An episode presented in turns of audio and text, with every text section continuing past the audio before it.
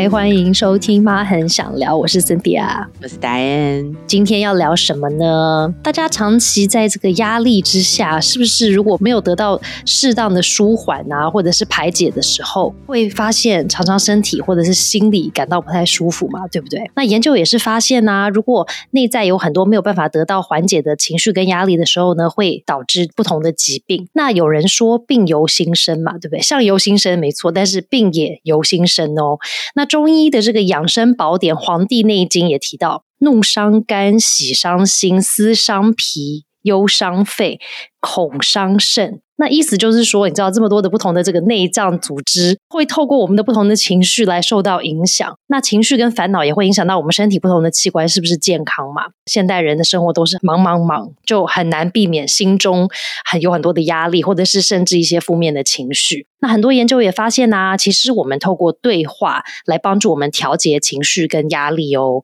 可是呢，大家会不会有跟我一样有困扰？就是有时候我们跟我们的可能亲人啊，或者是孩子在对话的时候呢，非但没有减压，引来的可能是更多的压力跟一些负面情绪呢。所以今天我们就要来聊聊这个话题了，到底是怎么样可以减压对话呢？当我们在讲到这个对话减压的时候呢，就会讲到说，当我们把情绪跟压力适时的抒发跟表达的时候，其实对我们的身心健康是非常好的啊，非常重要的。但两个人的对话之所以能够减压，就有两个关键。刚刚我有提到我自己的经验，就是有时候不怎么减压嘛。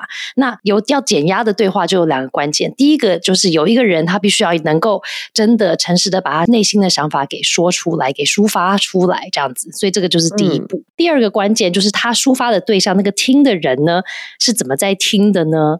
这个也是一个很重要的事情。那也有研究发现喽，当我们可以跟我们信任的人分享我们的问题，还有负面情绪呢，是非常疗愈的，能够降低压力，加强我们的免疫系统，还可以降低我们的心理的焦虑。那这时候就要来问一下我的伴侣达燕了。达燕，你通常如果遇到的是一些很多心烦啊、压力很大的事情的时候，你会选择跟别人去讨论讨论吗？那讲出来之后，真的有比较好吗？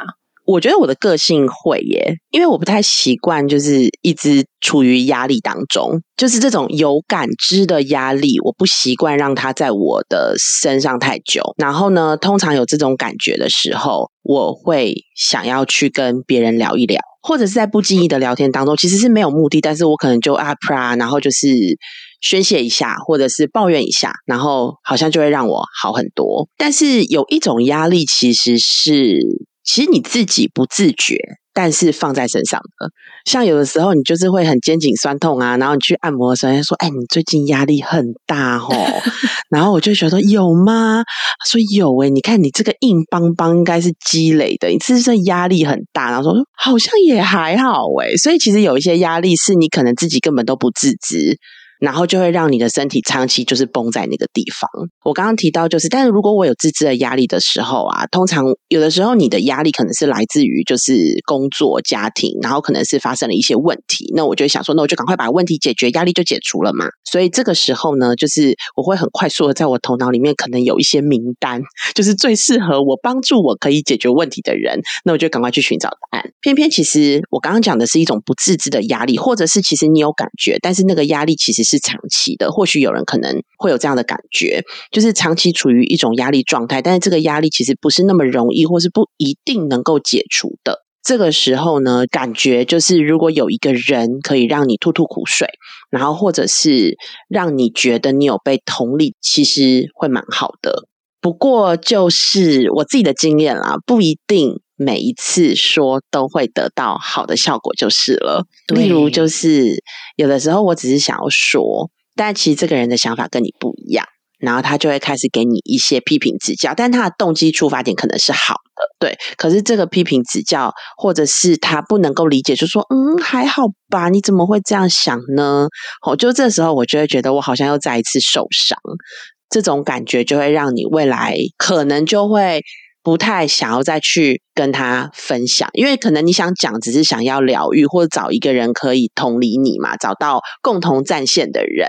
但是这种感觉就是也是会有这种负向的经验，嗯，而且我觉得还蛮常发生的。明明是觉得说想要跟别人就是可能啊讲一下，就是心里的期待就是说，哎，我只要讲个五分钟，讲完我可能就没事了。可是常常听的人都会觉得说，哎，那他可能要来帮忙我们啊，对不对？觉得说，哦，你有压力，对不对？那我来帮你排解。然后很多时候会遇到那个对象会说，他就开始讲他自己的状况，说啊，我最近工作压力也很大，然后讲半天好像他的压力比我还大，我不应该觉得有压力啊，或者是他好像会觉得说啊，人生就是这样子，有没有遇？到很多不开心的事、不如意是正常的啦，就讲很多那种人生大道理的。然后讲了半天之后，我就觉得说，这好像也没帮助我嘛。我讲没有舒压，然后我就会觉得啊。不要讲了，讲了也没有比较好。现在压力又好像更大了，所以我就会觉得说，有时候讲了反而没有减压，反而还增加了压力。所以这种状况就有点像你刚刚讲的，就是会遇到多次之后，就觉得说很多事情到底是不是不要讲了还是比较好的，干脆自己处理嘛。因为讲完之后还是自己处理啊，那干脆就自己处理算了。所以这个就是我觉得很多时候对话不一定会减压的状况，就可能会发生了。那今天我们就要来聊聊，怎么样可以让对话可以减压呢？是不是？好，这就是我跟 Cinda 这一次看了 Neil Jacobson 的医师，他就有提到啊，他有很多的伴侣的这种个案哦。从他的这个经验当中啊，他就有发现到，就是重复遇到问题解决议题的其中一个主因呢，就是他们为了要讨论工作、朋友或家人的议题，那这些伴侣呢，其实很容易争吵。有两篇来自就是 Goodman Institute 的文章提到呢，伴侣们呢其实是可以运用就是减压对话来帮助两个人增强以及面对外在压力时的这个恢复力。具体来说呢，就是这样子的减压对话呢，是可以帮助双方来减低当时所遇到的这个压力的。这样子的对话，因为有时候我们跟伴侣的对话，很有可能因为外在压力而引发我们的冲突。这是我们没有想要的。Government Institute 的文章就有提到呢，就是那要如何让这个减压对话呢，也不让这样外在的压力 影响我们的关系呢？然后在这个过程当中，还有助于哦，我明明是在分享我的压力嘛，但是呢，还有助于要加强我们伴侣之间这种心灵上的相互吸引。其实这有原因的，就是他是说，因为如果我们可以透过我们这个压力的对话，就是我有压力，然后我跟你说，然后在这个过程中呢，我可以感受对方其实是在很认真的倾听我所说的话，然后呢，你会有一种他真的是很在乎我。很在乎我在外面有没有受到委屈啊，就是很在乎我现在的感觉啊，也很尊重就是我的想法跟感受，然后让我有一种在他身边，我就觉得我掉下去就紧紧被他抱住的那种感觉，就被他接住的那种感觉，然后被他接纳，所以当然这样就会有助于我们关系间的亲密感。所以他就说：“哎，如果我们可以把减压对话做的还不错。”那这样呢？除了可以帮助你释放你外在感受到的压力之外，还可以帮助你跟伴侣之间的亲密关系更进一步。嗯，对，那它就很好，对不对？对，对不对？刚刚打叶的那个叙述有没有？整个就让我觉得哇，真是太好了！有没有压力很大，还有人给你紧紧的接住？这还是不是化危机为转机？我真的很喜欢这个。对，真的。那今天就要来跟大家分享喽，到底怎么样可以让我们的对话可以减压呢？那我们阅读的不同的文章里面就总合了十大要素，只要遵守十大要素呢，可能就可以让我们的对话可以减压。好，那我们就要来分享喽。第一要素是要在适当的时间跟空间做这件事情。因为毕竟是一个对话嘛，所以就是要确定说，哎，两个人在这个时间都已经准备好要做这件事情喽，然后都有预期。因为有些时候，一个人觉得说，哎，我现在可以了；，另外一个人没有预期说，哎，今天要做这个对话，他就觉得说，哎，我是一个心理没有准备好。所以呢，就是要选择一个两个人现在都觉得说，哦，这个时间我们觉得还不错的。那这个时间呢，就是属于你们两个的时间。所以呢，这个时间就是可能是送小孩上床以后，小孩都已经不在旁边的时间啦，或者小孩去上学啦，或者是小孩去那个补班补课，但你没补班的日子啦，有没有？那这个时间也是一个要没有三 C 产品的这个干扰，比方说不要有手机啊，不要再看公司的 email 啊，不要在旁边放电视啦，有没有？要一个没有其他的这个打扰的这个空间来做这件事。第二个要素就是只讲两个人关系之外的压力，因为呢，这个时间是来减这个两个关系外的压力嘛。他可能是可能工作的压力呀，跟小孩之间的压力，公婆的压力呀，或者是呃，可能跟朋友之间的压力呀，面对你要即将变老的压力，有没有各种压力？但是就是跟你们两个互相的关系没有关系的压力，因为这个时间就不是处理伴侣关系的一个时间。那也不是告诉对方到底要怎么解决问题的时间，也就是刚刚我跟达燕遇到的那个对象有没有一直很紧张的要来帮我们解决问题的这个对象呢？也要记得，就是这个时间就不是处理问题的时间，只是一个提供互相心理支持的机会。所以听的人要记得，超重要的耶，对吧？对不对？不要解决问题，因为我们的结婚的这个时间其实都有一段时间了嘛。理论上，对方可能会是跟你相处，就是真的很长时间呐，然后也算是相对了解你的人。然后呢，最怕的其实就是常常你在说压力的时候，他就会说：“你不觉得这就是你长期以来的问题吗？” 对对。然后每次都讲讲讲讲讲，然后就讲到我们彼此之间的事情去了耶。对，然后就开始吵架，有没有？对。所以真的切记，因为如果真的就是变到两个人之间，那就成为另外一个攻防战。所以我觉得这个提醒超重要的，其实就是讲两人之外的事情。听的人不要傻傻的也把自己给卷进去了。真的，听的人就要先记得，就是我只是要理解对方的状态，有没有理解他为什么觉得心情不好、有压力啊等等的。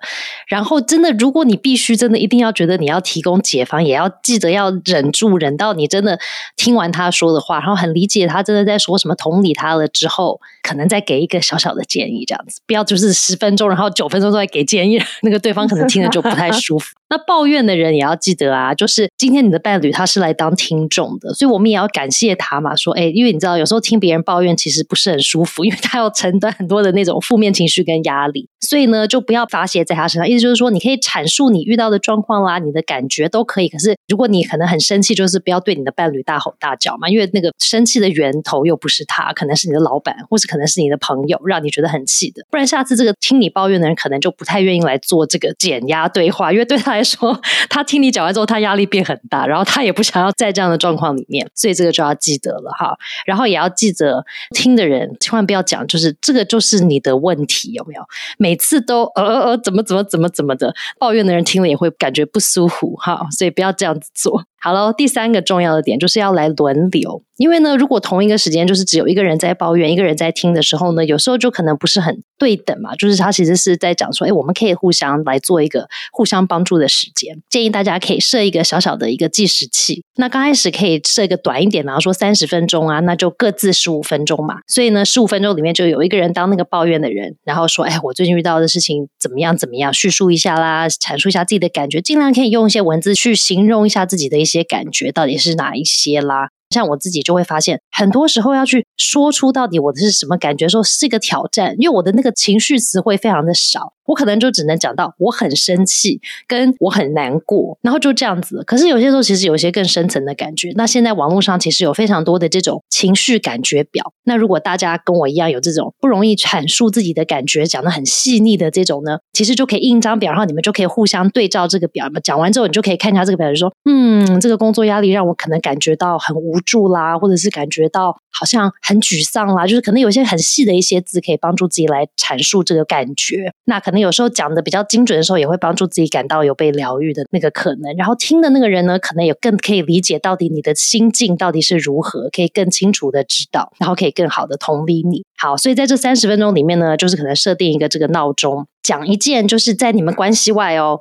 的一件事情，那可能是各种嘛，你自己想到的各种事情。那听的人呢就可以问啦，就说最近有什么让你感到有压力的吗？好，那那个抱怨的人就开始抱怨的时候，那你就要专心的好好的听，尽量不要打断对方在说的话。那这个抱怨的人呢，在分享的时候呢，就是刚刚讲的嘛，要用一些叙述来形容一下自己当下的情绪到底是怎么样的。那时间到的时候呢，听的人就可以说哦，谢谢你的分享，要平和一点的口气哈，谢谢你的分享，听起来压力真的蛮大的哦。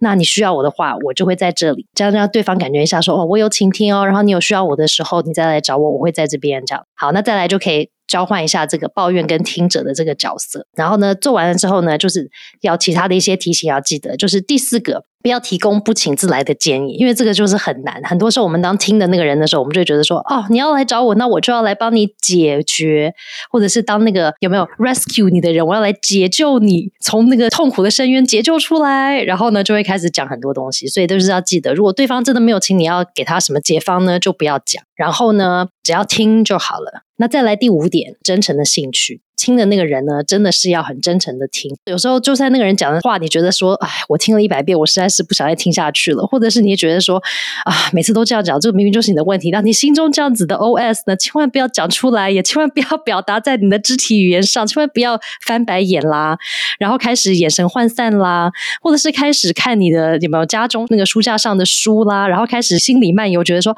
哎呦，这些书我买了好久，我怎么都没看呢？哎呦，这哪一本书？我等一下来看，你们完全没有在听那个人讲讲话？为什么时间设短一点？有没有十五分钟可能可以比较可以专注？要是弄个什么一个小时，我觉得可能大家都可能很涣散。所以时间第一就慢慢开始可以短一点，短一点就可以比较可以专心，然后可以也可以试着去观察对方在说话的人他的肢体语言啊，就让自己也忙一点，对不对？听之外，我们可以用眼睛去观察，说，哎，他的身体在做什么啦？他如果心情不好的时候，他的身体是不是会好像缩很紧啊？或者是他的肩膀变成缩起来的啦？有时候也蛮蛮有趣的，就是一个更了解你的伴侣的一个过程。好了，第六点就是要沟通你的理解，所以听的人，所以你看这后面的很多提醒，其实都是给那个听的人有没有听的人要注意的，就是要怎么听，对，要怎么听。听的时候呢，因为你不能一直帮他讲解方嘛，那你只能表达说，我听懂，我了解你的状况了，让那个讲的人感觉说，你真的有在听啊，然后你真的听懂我在说的话啦。那以前我们也有分享说一些方法嘛，就是说听了之后呢，你可能可以重复或者是重复一些他说的话，然后呢，或者是帮他做一些。小小的总结，就说哦，我听了之后听起来是可能最近那个我们的小孩常常对你大吼大叫，让你觉得心情很不好、很沮丧，是不是这样子呢？对，就重复一下，他帮他总结一下。那听的这个人可能会觉得说，对对对对对，就是这样子哈。如果你的伴侣这样跟你讲，是吧？说哎，你还不错，你真的有听到他说的话哦，哈。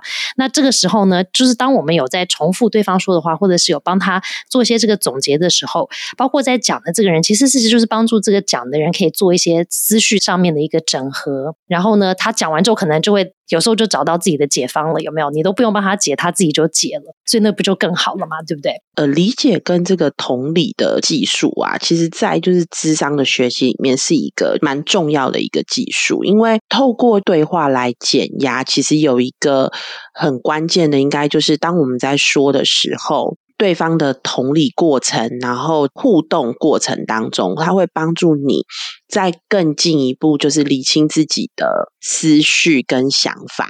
然后有的时候，其实你只是很混乱、很纠结，但是其实透过了你说出来，然后厘清了，你就发现，哎，我好像原本这么想，然后让我很生气，但其实似乎不是这样，哎，就是这个过程就会让你自己，就可能就会。Feel better，所以再来就是七喽。我觉得为什么展燕讲到这个自己厘清了状况会 feel better 之外，我觉得第七个就是当我们感觉我们的伴侣是支持我们的时候，也有差别。因为第七点就是讲到说我们要支持我们的伴侣啊，意思就是说，就算我们觉得这个对方这个抱怨的伴侣，他想的想法就是很不逻辑。也不合理，你也不同意他，但是不管怎么样，在这个对话的过程里面，我们就是要扮演那个支持者，然后不要迷失方向哦。如果你心里很纠结，觉得说这实在是很不逻辑啊，或者是我真的是很无法苟同啊，但是呢，就要一直提醒自己，就是这个关系、这个婚姻关系或者是这个伴侣关系对你的重要性，应该是超越你对这件事件上面的。想法来的更重要，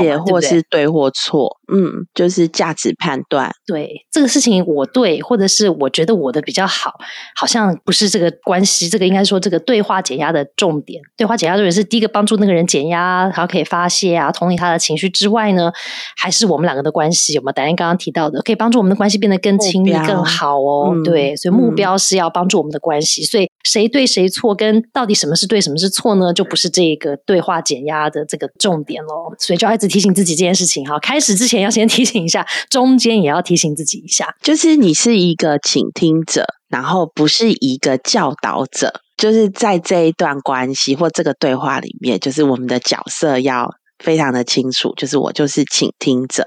陪伴着，因为如果不小心我们落于不是那个让伴侣感觉我很支持的对象的时候呢，这个来找你吐苦水的这个伴侣，可能就会感觉你好像在责怪他，或是他可能甚至会感觉说啊，我自己就是不好，就是开始责怪自己。要么是他觉得你责怪了他，或是他开始责怪自己说，我真的不应该有这种感觉啦之类的。之后，那这样的状况的时候，发现要么是他觉得你开始责怪他，他可能就会开始攻击这个。在听的这个对象嘛，那或者是呢，他可能觉得开始责怪自己，会觉得说这个对象一直攻击他的时候，他可能就要选择抽离。所以呢，这个就听起来就是对关系就不好了哦，对不对？要么就是他如果开始攻击你们，可能互相就开始吵架了。那如果他选择抽离，他可能以后来说心事啦，或者是说想要跟你保持这个很紧密的心理关系的这个欲望就会变少了嘛，对不对？所以呢，这个对于关系就不好了。那再来第八点，很多事情我们都要试着用我们面对他们的态度，意思就是说，因为我们刚刚提到我们在沟通的这些问题，其实是跟我们两个关系之外的问题。那也就是说呢，要让这个抱怨的伴侣，就是遇到任何的事情，我们都是站在同一阵线，一起想办法，一起面对的那种支持的感觉。所以呢，任何包括就是可能呃两个人意见不同的一些事情上面也没有关系，在这个事情上面，我们都可以一起努力来对抗，我们是战友支持的感觉。再来第九个就是要表现关爱。那之前达友跟我们分享啊，对不对？我们接收爱的方式不一样，所以呢，就要找到你的伴侣喜欢的，或者说你们之前的过往经历，你知道说，哎，这个对我们来说是一个互相表达爱的方式。那有些可能是牵牵手、摸摸手，有没有？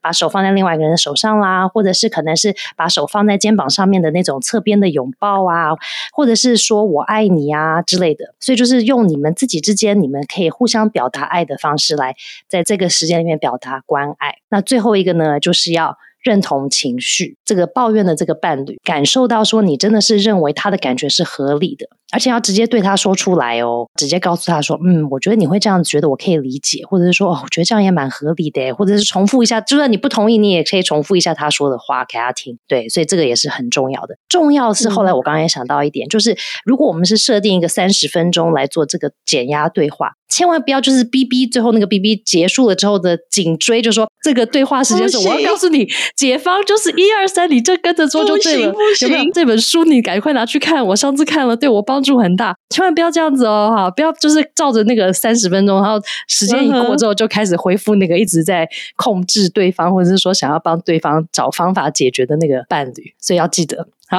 不要太积极，不要太努力。因为我们之前不在做关系教育，然后其实呢，有人分享，就是他经过了一段离婚的这个历程，嗯然后一再的觉得是自己不够好啊，为什么对方要离开他？然后他觉得，就是当时他印象最深刻的是，在他身边，就他有一个夜晚，就是真的就是一直哭，他觉得他止不下了。他那个朋友就陪了他一整夜。其实他忘记，他也不记得他那个朋友对他说过任何让他可以继续走下去很正面的话。但是就是那一夜的陪伴，然后陪他走过这个流泪的低谷。这个是他觉得对他心理上来说是最有力量，或者是最支持的。然后他也觉得这个人就是他生命当中那个地位，就是对他心理的支持来说是很重要的一个人。或许我们如果作为一个倾听者，可能真的不用给予任何的建议。或许在旁边就是拍拍他，然后理解他，然后可能会有人就会觉得说，但是我们不都要很诚实的做自己吗？如果我真的觉得他说的不对，或是就不应该有这个想法，他应该放过他自己啊。但有的时候，我觉得理解跟认同其实是两件事情。就是你要诚实的面对自己，没错。我说我我很诚实面对我自己，我觉得我就是不认同他这种做法，或者我不认同他这种想法。可是我觉得他要的那个时候，其实如果我们以关系层面，因为我们刚刚一直在强调，对方对他来说是减压对话，但对我们的关系来说，其实是会是更进一步的升华。那他这个重点其实在于，就是我觉得我们自己要知道，我可以理解他，但是不代表我是认同他。那为什么我说要理解呢？这可能就要提到，就是情绪其实并没有对跟错。今天我可能看到蟑螂。会很惊吓，我会有个啊的这个反应，哦，会被吓到。那这是一种情绪反应。但是可能有人看到蟑螂就不怎么样，有人看到蟑螂就啪，然后非常的稳定，完全不会有情绪。那这个可能是我们的之前或原生家庭的经验而来的。我曾经国中的时候就非常讶异，我们有一个老师，他的小时候是在玩蟑螂的耶。他最喜欢就是把蟑螂就是抓起来，然后去他那个胡须。我无法想象，因为我是一个看到蟑螂我就会逃走的人，我无法想象，我还根本不知道他是不是练胡须。那很大的蟑螂，而且很像很大蟑螂，对我来说都是会飞的。我看到他恨不得就逃走了，赶快拔腿就跑。但他说他只要小时候蟑螂是他的玩具。他会去拔他的胡须的，所以我的意思是说，因为每个人的成长经验就是这么不一样，所以他今天会有伤心、难过、生气、愤怒的情绪，你没有，不代表他错。哦所以情绪基本上是没有对错的，它是根据每一个人很独特的经验而来的。为什么我们常说要问感觉，要问情绪？是因为你如果问想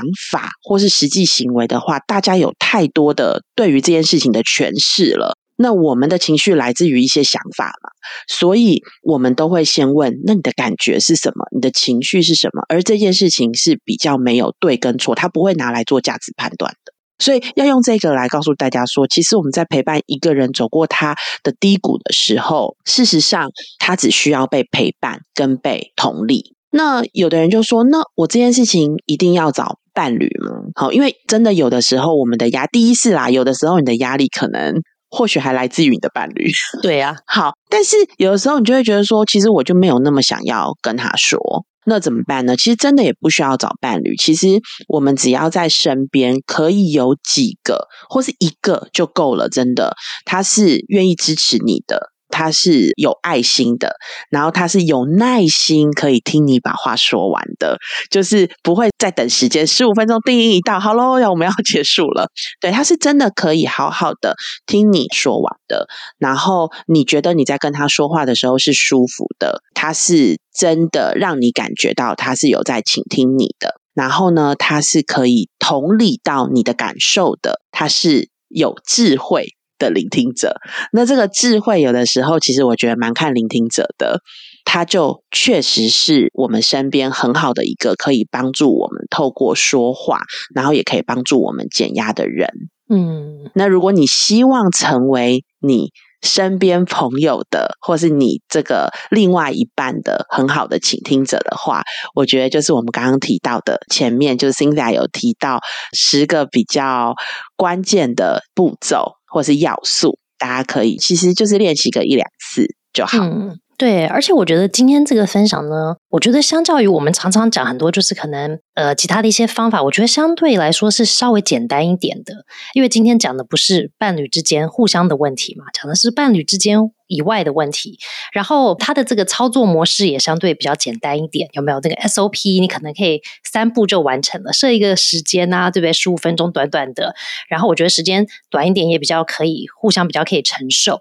然后再来呢，就是需要个什么情绪表来看一下，说，哎，现在是什么情绪？也可以帮助自己多辨识情绪啦，认识一些这个情绪的词汇啊。其实对我们跟小孩的对话也很有帮助。之后因为我们可以帮助我们小孩认识情绪嘛。那其实我觉得这个对话减压的这个。模式，如果我们自己练习的还不错的话，其实我们也可以跟比较大的小孩一起来做。然后呢，你的小孩也可以跟你来讲个十五分钟，因为很多时候爸妈也是很想要帮小孩解决问题的，因为我们就觉得不忍心看到他们好像很困扰。